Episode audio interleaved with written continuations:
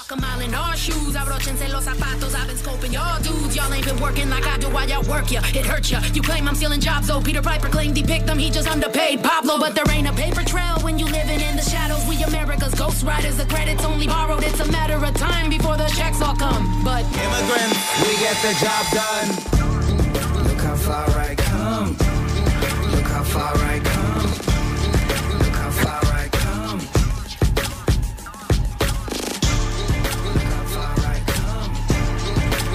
Hola, ¿cómo están? Mi nombre es Perla Ayora y esto es No Me Digas, transmitiendo desde el 1490 AM, 107.9 FM y también nos pueden escuchar en nuestra página web, radiokingston.org. Y como cada semana estoy con Marta Preve. Hola. Feliz domingo. Feliz domingo, Marta Preve. ¿Dónde te agarró la tormenta? ¿Hubo tormenta en Kingston? Sí hubo, sí hubo un poquito, como que como que veías así la nieve volar por un lado y por el otro, pero no, nada, nada muy fuerte. ¿Cómo le fue a la ciudad de Nueva York? Aquí en la ciudad de Nueva York, pues sí, cayó fuerte, el viento súper fuerte.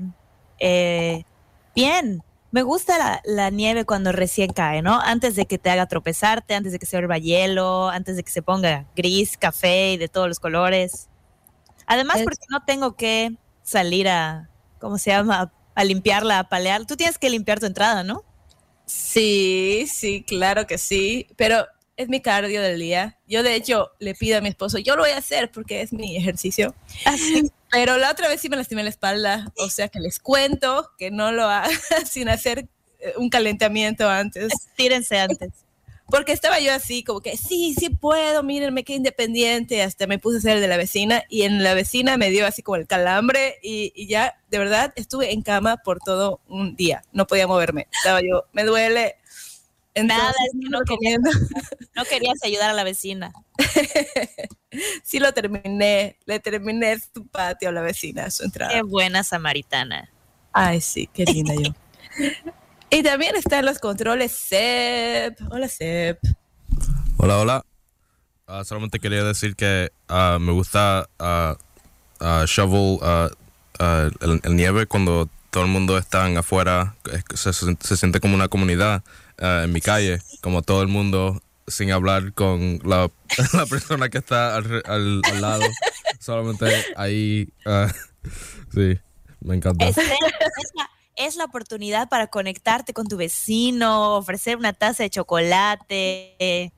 No, todos así, cada quien en su, cada quien en su cosa. Nadie se habla, pero. Bueno, en un mundo perfecto, pero porque uh, se, se, tiene que mover el, el, carro al otro lado de la calle para que vengan lo, los plows, pero. Uh, ah. todo, todo el mundo se despierta en la hora que se tiene que mover, entonces todo el mundo está, están trabajando. No, Todos no están de mal humor. No me hables, tengo que ir a trabajar y todavía me queda mucho por Exacto. tres kilos de nieve. Sí.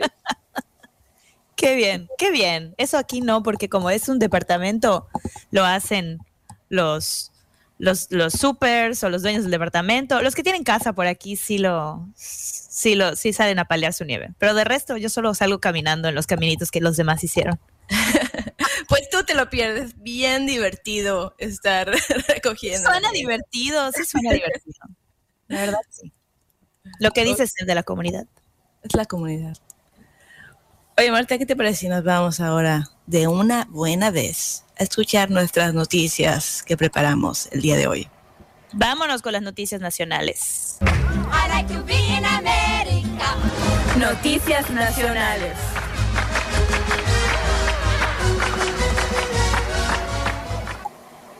Oigan, pues les cuento que un crucero que tenía una orden de embargo esperando en Miami decidió que en lugar de regresar a Miami se iba a llevar a sus pasajeros a las Bahamas. Salgo en un crucero hacia el mar, destino el Caribe. Pero este barco no es normal, está en el alucine. El colmo de la evasión a las autoridades. Pues Para empezar, ya les habíamos dicho, por favor, amigues, que no se vayan de crucero porque la CDC dijo que hay COVID en los cruceros. Pero bueno, resulta que este crucero, un juez ordenó que se embargara el crucero apenas, apenas eh, no aterrizara, apenas hiciera puerto. Embarcara. Sí. Por favor, ¿cuál es la Embarcara. palabra? Sí, Embar- embarcara. pero no embarcara cuando llegan. Bueno, ya aquí Ah, haciendo- sí. desembarcara. Cuando llegaron a Miami, el caso es que los, les, los les iban a embargar porque no han pagado su gasolina. Deben 1.2 millones de gasolina. Y em, un juez dijo, pues, entonces apenas llegue el barco aquí, cuando atraque, atracado, sí, todavía está atracado. Ok, cuando llegara el barco, lo iban a embargar. Y entonces el, el capitán dijo, pues no nos vamos a Miami, entonces nos vamos a las Bahamas. Y se llevaron a sus, Ese capitán tiene, es muy listo este capitán. se llevaron a sus 300 pasajeros a Bimini en las Bahamas y entonces los tuvieron que trasladar en ferry porque ellos debían llegar a Fort Lauderdale en Florida. Eh, y les estaba esperando una orden de embargo. Entonces dijeron, no, nos desviamos aquí y el crucero sigue hasta ahorita en las Bahamas. Eh, los, la, la compañía de cruceros dijo que va a suspender sus operaciones y sus viajes marítimos hasta finales de abril y todos los cruceros hasta finales de eh, hasta mayo. Entonces, realmente lo que está pasando es que la, la, el sector de los cruceros se vio muy afectado por la pandemia y obviamente pues todavía sigue afectado. Y entonces esta compañía no tiene para pagar el gas, la, la gasolina. Entonces, al parecer, sus, su, su compañía madre, o sea, la, la compañía que, que es la dueña de esta línea de cruceros, este crucero es el Crystal Symphony, está en quiebra en Hong Kong, está en quiebra y por eso no ha pagado la gasolina y por eso decidieron irse a las Bahamas. Pero me encanta, eh, se, se fueron a evitar las autoridades. Yo no sé si va a haber alguna consecuencia ahí para el que tomó las decisiones para que no los dejen embargar el crucero. Pero por lo pronto los, los pasajeros ganaron un viaje gratis a las Bahamas. Si hay, si, si se presenta el apocalipsis, yo quiero saber el nombre de ese capitán. Se me hace que bien abusado. A saber qué hacer. De mucha creatividad, la verdad, para tomar decisiones. Yo sí me voy con este capitán. Además a las Bahamas, o sea, no creas que se va a ir. Les fue bien, les fue bien. Lo malo es que al parecer ese viaje en ferry estuvo, estaba, había como mal clima y salieron todos mareados del viaje en ferry de regreso a Florida. Karma, el karma agarró este capitán, ¿eh? Pero Sí. nuevamente, Lo bailado, ¿quién me lo quita? Dice él. Lo bailado, ¿quién me lo quita? Pero es un poco como conversábamos eh, la semana pasada del piloto que tuvo que regresarse. O sea, los afectados son los pasajeros, porque ellos tenían que llegar a Florida y luego los subieron a un ferry para llegar a Florida. Es el capitán aquí toma las decisiones y 300 pasajeros se ven afectados. Oye, oye Marta, hablando de Miami, cuidado, cuidado con Florida. Te voy a decir por qué, Marta. Resulta que el meteorólogo Zach Covey mandó en Twitter una alerta de iguanas.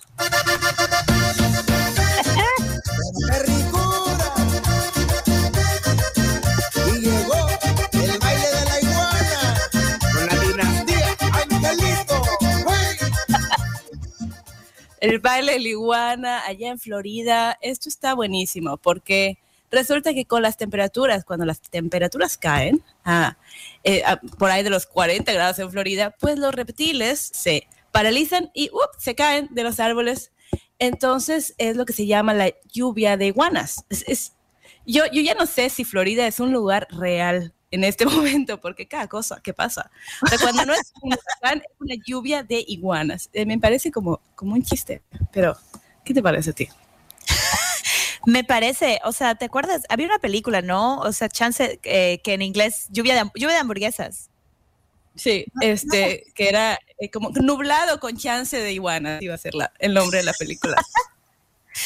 Me, me encanta porque es una locura que si vieras, que si, que si lo vieras en, en, o sea, si lo ves que tu meteorólogo anuncia que van a llover iguanas, es como que esto es broma, alguien está haciendo broma, pero puede pasar. O sea, las iguanas se caen de los árboles.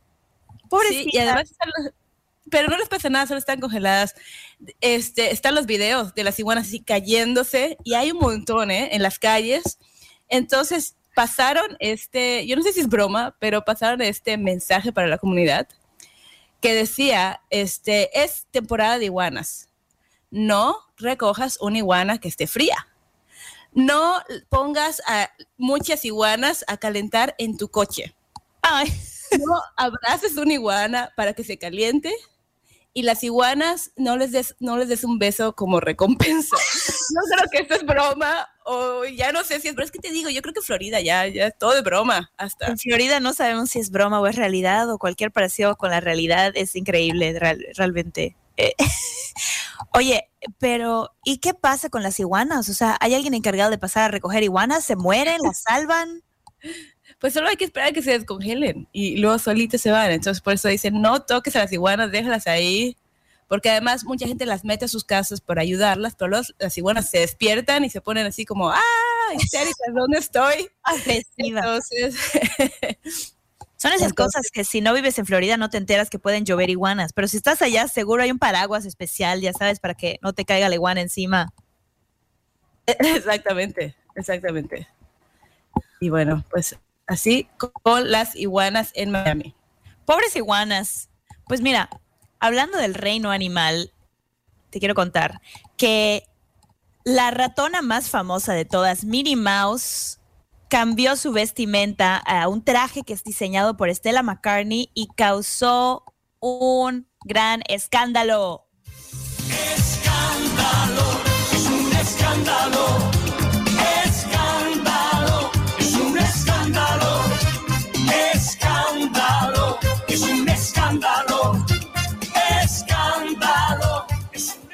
¿Sabes qué? Perla, Seb, me encanta que vivimos en una sociedad en donde con todo lo que está pasando, eh, la gente pierde la cordura por las caricaturas. Es, es- es un ridículo. El calentamiento global, el COVID, el- los problemas en las fronteras, Rusia, no, no, no. El escándalo es la ropa que se pone Minnie. Y por supuesto, eh, la semana pasada nos contabas del, de la cosa que pasó con los M&M's, ¿no? Que le quitaron los tacones a, los- a la, a la M&M, que era female, que era eh, eh, se identificaba femenina, se los quitaron los tacones. Bueno, Sabemos esto, sabemos que se identifica como... sí, No pero identifier, sí. bueno, eso decidió, eso decidió la eh, Hershey, ¿no? ¿Es compañía. Hershey, eh, ya estoy Sí. en M&M's, Mars. Bueno, eso decidieron ellos, pero no le preguntaron. Pues mira, por el aniversario número 30 de Disney en París y también para celebrar Women's History Month, decidieron que eh, Minnie se iba a vestir con un, un- un- un traje sastre, ¿sí? Un saco y un pantalón. Es morado o como entre azul y morado. Yo lo veo morado, dicen que es azul. Dice- es, ¿Cómo se llama? Tengo... los colores. Pero tiene polka dots negros. Entonces, obviamente explotó Twitter, todo el mundo tiene una opinión. Eh, alguien dijo así de que se- los conservadores están quejando de que las- lo- la fábrica de la sociedad se está corrompiendo porque Minnie Mouse se pone un traje de hombre. En fin, lo, Wow. lo que a mí me pareció más chistoso es que Stella McCartney dijo que dijo, oh, he diseñado para Minnie uno de mis, uno de mis este, diseños icónicos usando telas eh, re- recolectadas responsablemente. Wow. O sea, la caricatura de alguna forma está ficticiamente vestida con telas sé, o sea, ya. O sea, ¿será que los colores, los plumones, luego la, la, la, la pintura que usaron será la que tengan que ser responsable? Porque evidentemente es una caricatura. Y bueno, muchas críticas en Twitter, muchas críticas en las redes sociales, pero algo que dijeron que se me hace válido a mí en lo personal es que le cambiaron los colores a Minnie Mouse y que Minnie Mouse siempre está de rosita y que este, este traje está de otro color. Pero siempre se viste, Minnie Mouse siempre se viste de ese color para el Disney de París. Y además ya, había, ya se había vestido con un traje sastre, o sea, con un, con un traje con eh, saco y pantalón, cuando era capitana, capitana de un- para la línea de cruceros de Disney. Así que es nada más buscar así el pelo en la sopa, de verdad. Pero yo estoy sorprendida que noticia tras noticia siempre hay una caricatura en las noticias. Como- eh, eh, es como, ¿a dónde vamos a parar? ¿A dónde vamos a parar?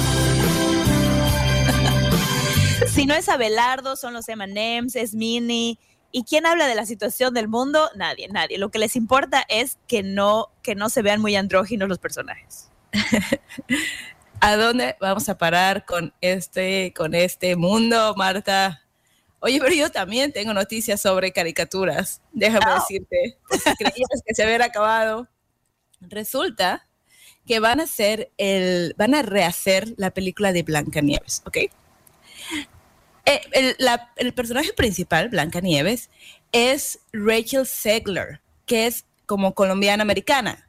Entonces Disney estaba así como súper orgulloso de que somos tan progresistas, que pusimos a una, a una latina haciendo el papel de este De Blanca. Nieves, o sea que no es así blanca, blanca, blanca, como diría súper blanca, no es, no es.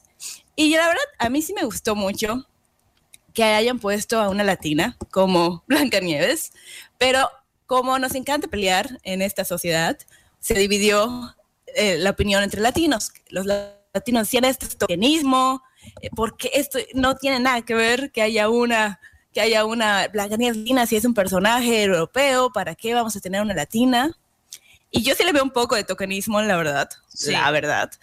Porque lo que deberían hacer, yo creo, es darle eh, papeles de escritores, directores a latinos. Papeles donde el personaje sea una mujer latina, porque ellos así la... la eso fue como lo que ellos eh, ambicionaron. Right? Entonces, pero no, es, es este personaje latino de Blancanieves y como que la gente, como que, que sí, que sí, no. La verdad es que a mí la chica es más de re bonita, está bien bonita y canta muy bonito, entonces es como que bonita y canta bien, princesa, ¿no? De Disney. Y te voy a pa- pasar un pedacito de cómo canta esta chica, te lo voy a pasar. Ahí te viene.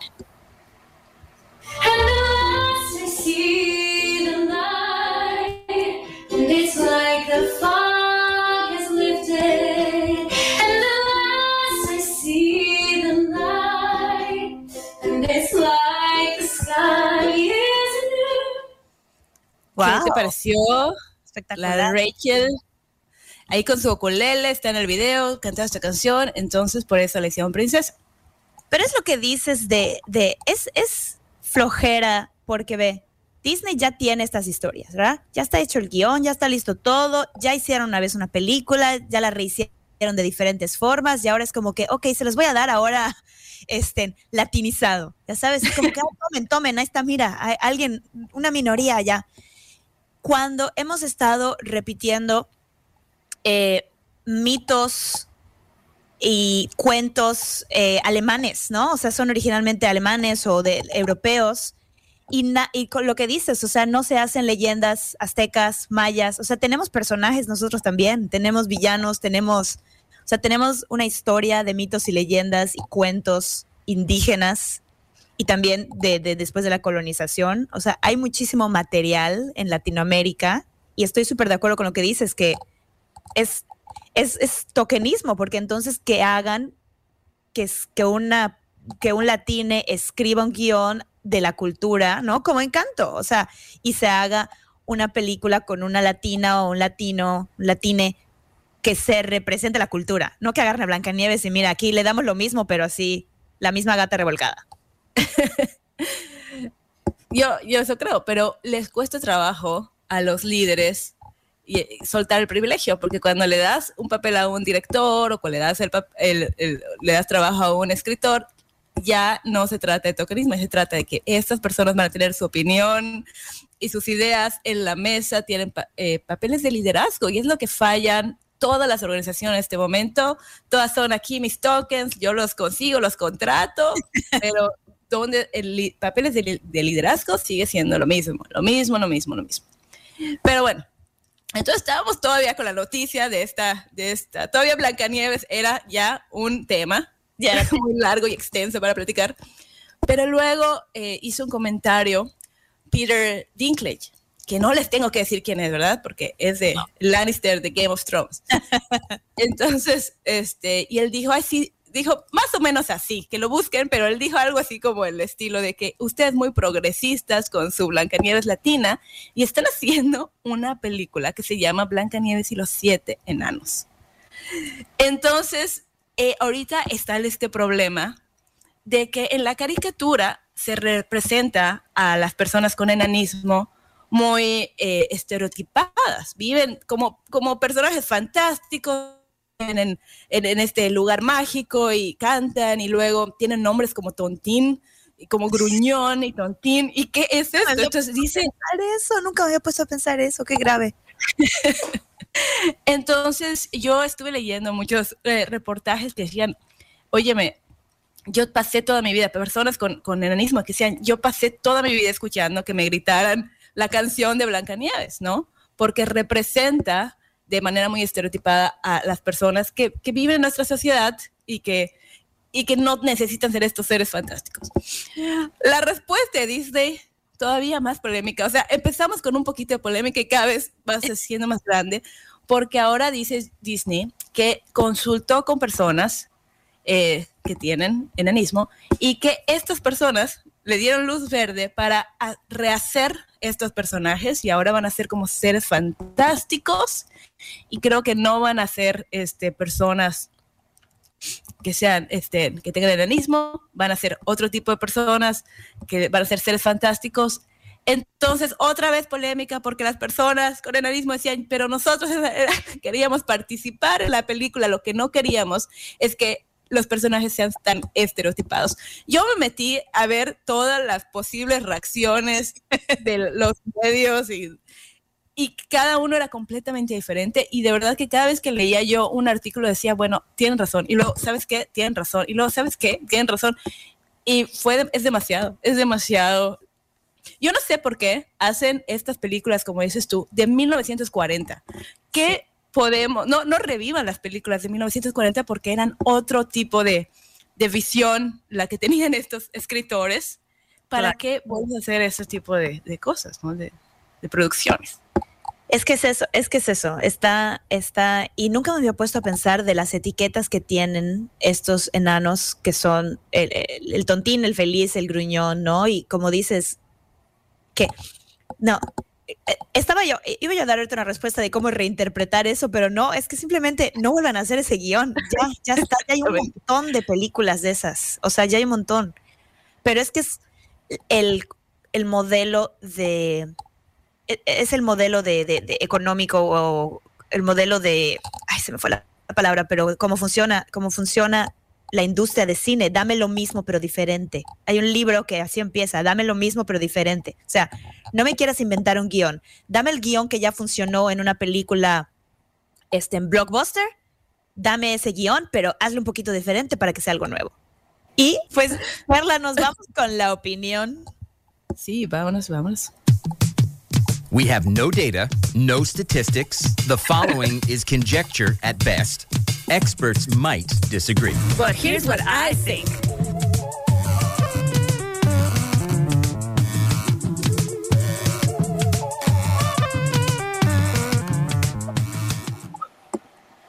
El día de hoy, en la opinión, queremos platicar de qué tan humano queremos que sea nuestro político promedio. ¿Qué tan humano queremos a nuestro presidente, nuestra presidenta, gobernadores? Y todo esto empezó, bueno, hay varias historias por las cuales empezaron, pero, este, Perla, no sé si quieres hablar de lo de Biden un poco. ¿Qué tan humana puede ser un conductor de radio? Porque me estoy muriendo de risa por, porque tuvimos unos problemas técnicos aquí que, que estamos. Por los grillos. Me, los- me faltó soltar a los grillos. Eh, sí, bueno, es que pasó esta noticia esta semana, la semana pasada eh, estuvimos escuchando cómo, cómo el presidente Biden eh, tenía abierto el micrófono y insultó a un periodista. Y pues obviamente fue la noticia porque, porque es el presidente. Y Marta y yo nos pusimos a platicar de que si era un error humano, eh, si él está frustrado y, y- y dice algo terrible al aire, ¿por qué tenemos que siempre exigir a los presidentes que sean así como que yo soy perfecto? Claro, que sean presidenciales. ¿no? Pues, y otra noticia ligada un poco es el, el presidente, el presidente electo, porque no ha tomado posesión, el presidente electo de Chile, Gabriel Boric Font, retuiteó, le contestó un Twitter a Taylor Swift. Taylor Swift andaba en un pleito con el cantante de Gorilas, porque el cantante de Gorilas dijo, ay, ella no escribe su letra. Y así de que, claro que escribo mi letra. El que no te gusta es otra cosa. Y el presidente electo de Chile le contestó a Taylor Swift, aquí en Chile tienes un gran grupo de seguidores que saben que escriben tus canciones desde el corazón. No te tomes en serio los chicos que necesitan insultar o mentir para llamar la atención. Abrazos desde el sur, Taylor. El presidente electo de Chile tiene 35 años. Perla. Y pues obviamente está con todo lo que da en Twitter y le contestó a Taylor Swift. Entonces mucha gente está como, qué cool el presidente, o sea, está en Twitter, sabe quién es Taylor Swift, le gusta Taylor Swift, es, es un presidente moderno. Ya, sé, ya, ya habíamos hablado de que Chile está modernizándose, cambiando su constitución, etcétera. Y otros que dicen, no, eres el líder del país. O sea, se ve poco profesional que estés usando tus redes sociales para contestarle a una cantante que por lo general hace música para adolescentes. Y de ahí la conversación. Está, está muy raro todo porque teníamos en, en México tuvimos este presidente, ¿no? Que era Vicente Fox, que yo cuando estaba joven me fascinaba porque era el primer presidente que se veía buena onda. Como que siempre todos los presidentes tan serios y, y de repente viene Vicente Fox y con su sombrero de charro y que, que era como, sí, yo me acuerdo que tuvo una entrevista con Adal Ramones, que era, que hacía un programa como el de nosotros, un talk show, de que era, tomaban todo con humor. Y va el presidente y se pone allá a hablar y, y- y pura broma y nada serio. Y, óyeme, esto le ganó la presidencia porque se veía accesible, ¿no? Y se veía humano y, y, y por eso fue que, que Vicente Fox ganó y tuvo muchísima, muchísima popularidad. Entonces... Y él era súper inclusivo, es el primero que empezó con mexicanos y mexicanas. Un Sí. paso, un paso de inclusividad. Eh, un, pa- un pasito, un pequeño paso. Sí. Y, y era así el buena onda. Y a mí, a mí sí me gusta ver a los presidentes cuando se quitan esta máscara de, de soy perfecto. Pero de repente sí puedes caer en, en populismo, ¿no? Y que solo lo estés haciendo porque soy muy de la gente, ¿no? Y, luego no, es, es puro teatro para, para ganar votos, el populismo a todo lo que da y demago, demagogo. Pero la cosa está en que yo creo que es, es interesante porque ahora que los políticos pueden tener redes sociales y no dependen solo de la prensa, ¿no? Antes si un político quería dar un mensaje, el mensaje se, para los medios, ¿no? Se, se preparaba, se revisaba, había una entrevista con alguien para la prensa, había una entrevista en televisión, en la radio, o sea, como que se preparaban esas cosas. Ahora en su celular tienen acceso a todo el mundo, porque si el mundo entero te sigue, el mundo entero te lee. En el momento que cometas un error, el mundo entero te captura de pantalla y no hay forma. O sea, aunque lo borres, o sea, ya está, quedó, se vuelve meme, se vuelve viral. Y entonces sí es interesante porque en el pro de esto es, pues, tengo acceso a decir lo que pienso y que no me censuren los medios y que no cambien mi mensaje y que no se interprete de otra forma, pero también esa responsabilidad o ese, el contra de esto es, pues, lo que yo diga va a estar allá en el mundo para que todos lo vean. Y si cometo un error y si digo una tontería, ya vimos cuántas tonterías el presidente anterior, Trump, o sea, que le dieron el Twitter así como si se lo dieras a un niño de cinco años. Una locura. Y entonces el, el público está directamente conectado y, y no sé, no sé, yo en mi opinión sí veo que a veces los políticos que son como muy a la antigua parecen falsos, parecen creados en una fábrica, acartonados, como que me pregunto, ¿qué está escondiendo? ¿Quién es en realidad esta persona? No, no parecen humanos. Parecen robots muchas veces.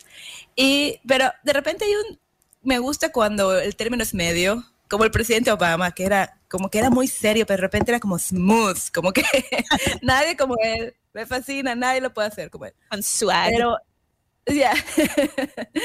pero, um, pero es una delgada línea porque hay cada presidente, por ejemplo, al ratito vamos a hablar del candidato a pre- presidencial de Colombia. Y, y este señor este, se va en pijama, bueno, no se va en pijama, tuvo una, este, una, una entrevista para CNN con pijama, aparece el señor con su pijama de seda. Y es el clásico, pues si yo aquí, ¿Cómo? Como Hugh Hefner. Sí, exactamente, es lo que le dice el, el- el entrevistador, le dice precisamente, "E- está vestido usted como Hugh Hefner, ¿qué es esto? Y el otro se ríe, estoy en mi pijama, jaja, soy del, ya sabes, entonces, ¿Te too parece much, que no se- demasiado, no te pases. Sí, que no se va a tomar en serio los problemas del país. O sea, si estás en pijama para una entrevista, no te vas a tomar en serio los problemas que tiene el país. Yo no sé, yo creo que, yo creo que sí, si tienes una posición de esas, del líder político, la verdad no me encanta que le retuitees a Taylor Swift. Sí, No sé, o sea, está mal, estoy, estoy juzgándolo muy fuerte. O sea, no sé, es que es un poco raro, sobre todo porque Taylor Swift como que representa un poco, pues, música así de despecho, de, de, de ¿no? De, de adolescente que le rompió el corazón. Entonces siento que el presidente del país, que tiene 35 años y va a ser el presidente del país, o sea, diciendo, ay, no sé, diciendo, ay, no te preocupes, Taylor, te amamos, o sea, como fan, como así, fanboy. sí. Entonces te molesta que haya sido Taylor Swift, pero si fuera, no sé, una cantante activista como, como Mercedes Sosa, no sé, Pues o sí, Vivir además- Quintana, entonces como que ya un poco más de respeto. Creo que entonces no te gustan sus gustos de música. No, y es también que se está metiendo en un play. No es como que esté opinando de. Hace cuenta que Taylor Swift pone, está muy grave el calentamiento global, ¿qué vamos a hacer al respecto? O que diga, em, ¿cómo vamos a hacer música responsablemente para los jóvenes de hoy que están pasando por problemas mentales? Ya sabes, y el presidente diga, wow, Taylor, tienes razón porque tu música es inspiradora, no sé qué. Bueno, pero es como que Taylor Swift estaba con un pleito con otro cantante de, tú no escribes tu música, no, yo sí. O sea, no sé, no sé, es como. En vez de estar leyendo el financiero y lo que está pasando en la economía del país, se pone a ver e-entertainment o, o se pone ahí a ver lo que el drama de Taylor Swift sí me hace pensar que, que está un poco distraído este presidente. que se ponga ahí de grupo y que se vaya ya con, con, con, no sé, hacer la gira. Pero bueno, esta es mi opinión. La verdad es que es un, un presidente muy popular en Chile. Entonces, yo desde aquí digo, está raro, pero lo quieren mucho en Chile, según yo, porque es un presidente muy, muy popular, porque es de la izquierda. Y joven, y joven. Este, está, está en la onda con los chavos. Con- pues, la verdad, eh, es delgada la línea. Yo siento que tienen que tener por ahí, Twitter tiene que tener un filtro ahí para los políticos, así de, ¿estás seguro que quieres tuitear esto?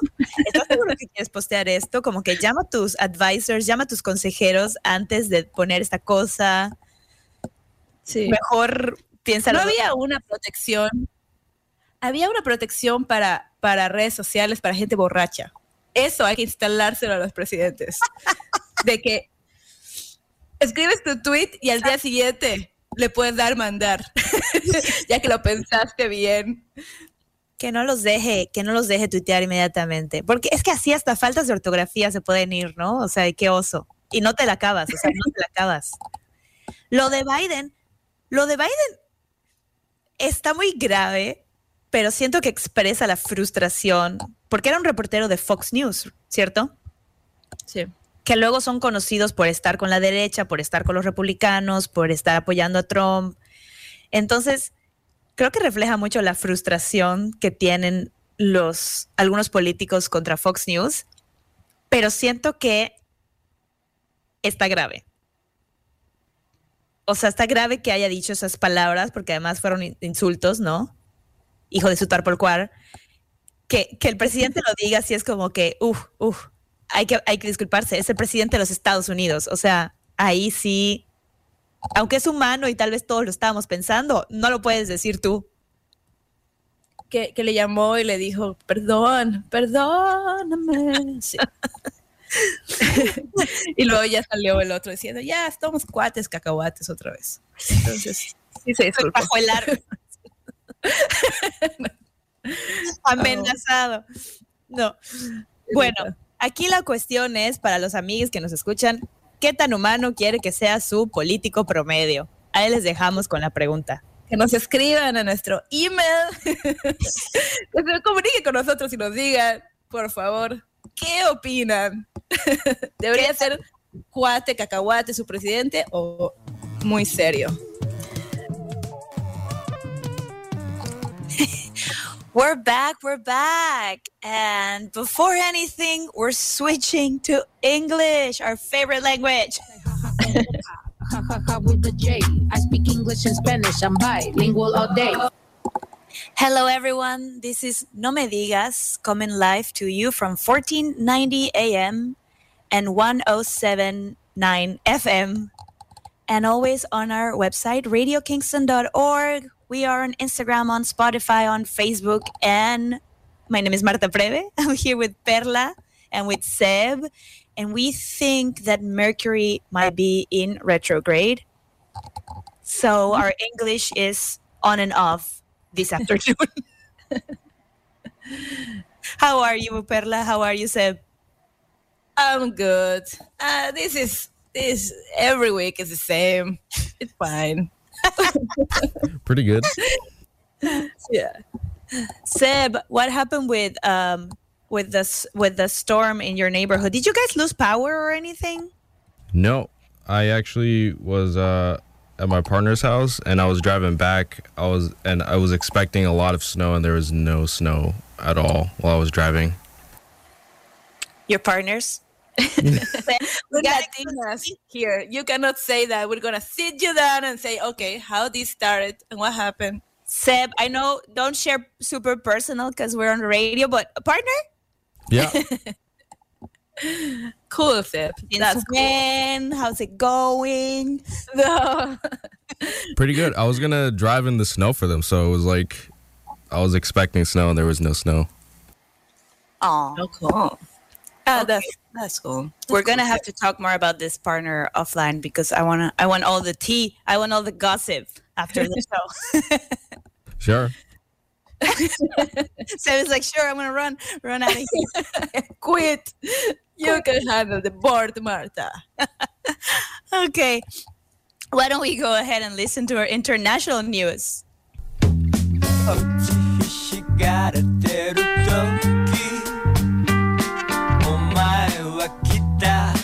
And now, the international news.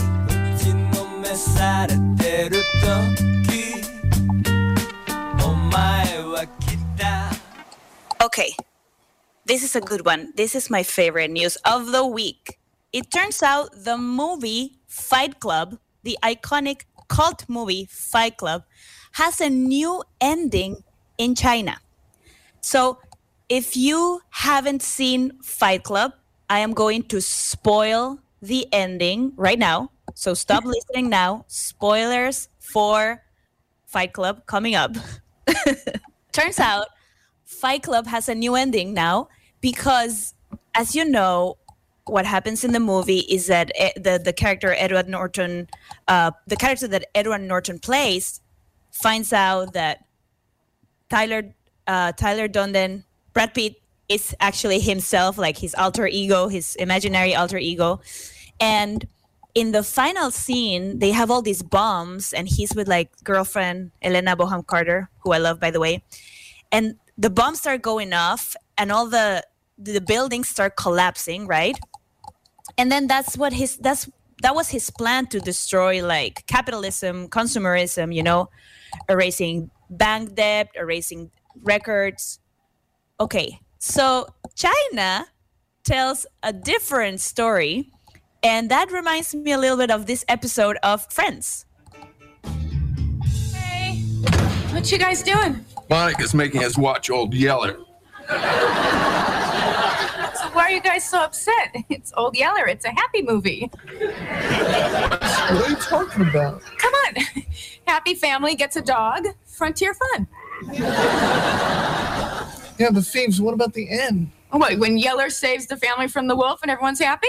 That's not the end. Yeah, huh?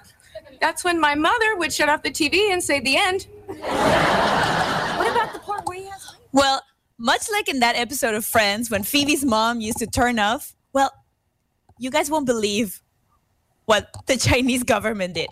So the movie stops and a screen comes up with with letters and the letters say through the clue provided by Tyler, the police rapidly figure out the whole plan, arrested the criminals, successfully preventing the bombs from exploding, and then after the trial, Tyler was sent to a lun- lunatic asylum.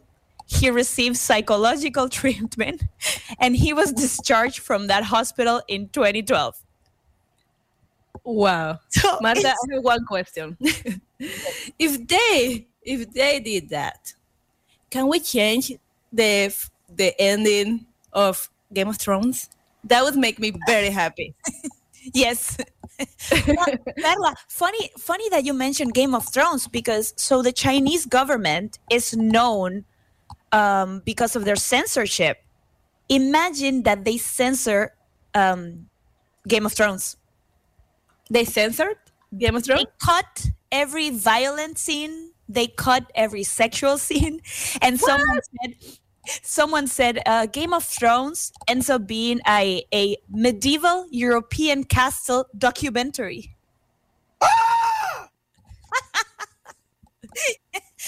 they- so so what happened is that any movie or shows in China that show controversial controversial themes and that could be like LGBT stories, um, massacres that make their government look bad, um, Bohemian Rhapsody, like Queen's Freddie Mercury, his his sexual enterprises, his disease like AIDS. They cut up all of that. They never mentioned AIDS or you know or anything like that in his in his life and also like as i was saying game of thrones everything is cut imagine trying to watch a censored game of thrones I mean, what? That's The yeah, that would be so weird. I have a story with that because I don't know if you guys know the series, uh, the series Luis Miguel. The Luis Miguel series about this, this, this, um, the singer Luis Miguel. His dad on the first season, his dad every three words he says, he says a curse word. You know, so every time he talks, he curses. He curses. I saw it on Telemundo, and they censor that, so you can't hear that at all. the dad is talking. It's like beep beep beep. beep.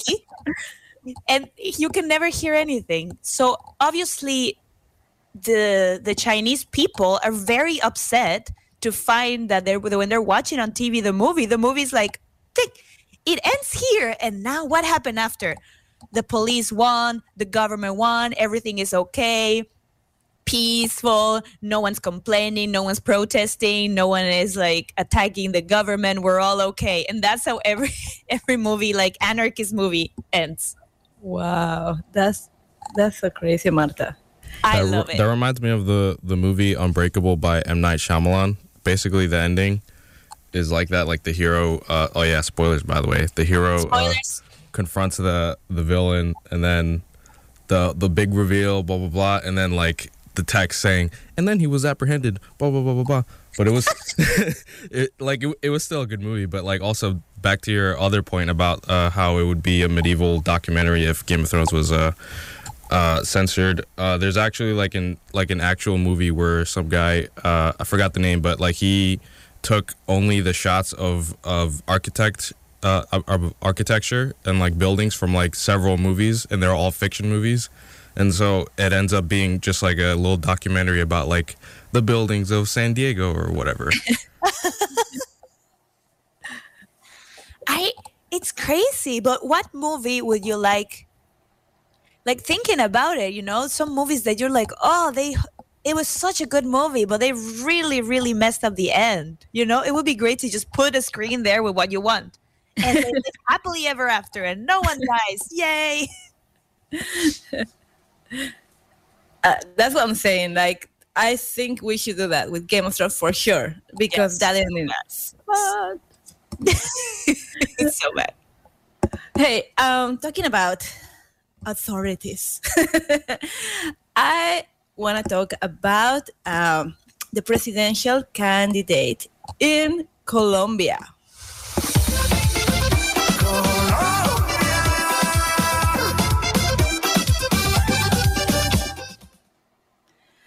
Okay, it turns out there's a presidential candidate in Colombia named Rodolfo Hernandez, who is the second most popular candidate in, in Colombia, but he has never done any rally. Everything he does, he um, he uses TikTok as, as the way he promotes his no. campaign. Can you believe that? And and the thing is, like a lot of people are comparing him with Bukele, who is the president of El Salvador.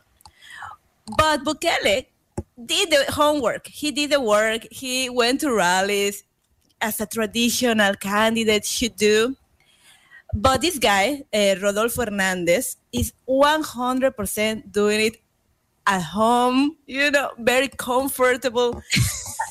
Just like I do my TikTok video, and he is the second most popular candidate, which is super crazy and it's we were talking about that in in spanish but it's this guy who is just the guy for the people he's an engineer he doesn't want to be called the doctor because for some reason if you're a president they call you the doctor even if you don't have any degree you're the doctor. oh God! Oh no! and he's like i'm an engineer. You don't need to tell me and he's la la la. But it's this cool guy. I was um he went he he he did an interview for cnn on his PJs, just wearing his pajamas, okay, like silk pajamas, like Hugh Hefner, like, and and it's just like this cool people, cool person. Maybe he's laughing at the system, Perla. Maybe he's laughing at the system, like modern art style. yeah, um, it, it could be. What what is insane is that is that TikTok or social media has opened this new venue for a for a candidate to to. I, it blows my mind that that he's not doing anything else, just TikTok, and, and he's so popular, right? Because yeah, some candidates use media, social media, but you see them in the streets. Yeah. you see them right doing doing the job, and it's kind of crazy to think what how social media is changing politics right? So and, and Bukele, who is president of El Salvador, is the guy who um, who made The who made cryptocurrency, right? Cryptocurrency the national currency. So these are the new millennial school presi- presidents in Latin America, which is is it's kind of crazy. But okay, so you might think, oh, we're we're talking about a guy who is probably 20, 30, right? Like Bukele. Bukele, I think, is 35 or something. Uh, no, he's 76. Oh so my like God. coolest grandpa ever. it's Rodolfo Hernandez, the presidential candidate for Colombia. Oh wow. Well, um, he must have like a grandchild or a son or a, a daughter or a, or a granddaughter somewhere there. You know, like telling him how to do this. I don't know how. To, I don't know how to use TikTok. I need some help from this. From this. This president, I need. Well, he's a candidate, right? Do you think Yeah. he would win? Like he's like targeting the young audiences. I think that's. I think that's smart. yeah, I think and it really worked. It- you know, it has has worked um, in other countries. So Yeah. yeah, he, he might he might succeed. That's so crazy. I love it that it's very Black Mirror. There is very like almost like making fun of politics, you know, like Marcel Duchamp and his shovel and like this is my art. Well, like the presidents are like, this is my campaign. These are my politics, you know? TikTok. what is shock- yeah, and what is shocking for me is he is 76. I mean, sometimes I have problems with my computer, and, and and this guy is popular in TikTok. I'm Marta. Like, what are we doing? We need to be we need to be on TikTok doing this show. Yes, we definitely this show needs some TikTok help. but speaking of um, presidents in Latin America, Xiomara Castro has become Honduras' first female president.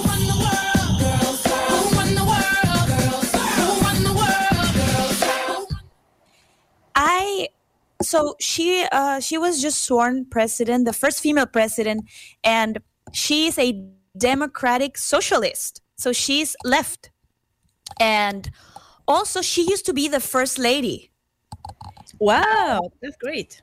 Yeah, yeah. Her her husband, her husband Manuel Manuel Zelaya was president and then he um there was like a coup coup? How did we say that that was pronounced? Anyway, they kicked him out. um, coup. Thank you, Seb. Seb, Seb, can you say it? Coup. Okay. Coup. Well, Coup they kicked out the husband, but now she won with 51% of the vote, and it's been the largest number of votes in the country's history. And clearly, because Honduras is very, very hunger for like justice and for a change. So she's 62 and she's she has four kids, and she's also been been uh, having like she runs a business, and her liber she's like she wants to she wants to change the country. She wants to also change abortion laws. She wants to change and address poverty. So i don't know. I read this and i was feeling very hopeful and i'm like when okay you know countries are changing. Females are running for president and winning. So when is that going to happen for mexico and when is that going to happen for the united states? I, want to see that it hasn't happened here in, in the States. It's, it's, it's shameful, really. I can say it. I why not? it's shameful. Yes, yes, absolutely. And I think that the fact that change is happening in other countries and change is happening in Latin America is just a matter of time before we see before we see things moving, you know, in a better direction everywhere. And the fact that she's a Democrat socialist, you know, she's she's a left candidate. All these left candidates are, are winning in in Central and South America. That's right. And and Honduras is one of the countries who has um, worse and more strict reproduction laws. So they need, they really needed this female president because it's one of the countries where you cannot get an abortion, not even in case of uh, you know, in case of rape. No, you can't. You can't. So it's very strict the the reproduction uh, system. So I'm really happy for them that they're gonna have a female uh, leader because let's that's hope what she delivers. Yeah, let's hope let's hope she's you know, let's hope she actually does something. It's kind of hard to just come into a country and change it that fast, but let's hope that she has all the intention and all the backup. Like I know the people, but the Congress and all of that, you know. Yeah, it's always like, oh yeah, then you try to pass a law and then it needs to go to bureaucracy and bureaucracy and bureaucracy.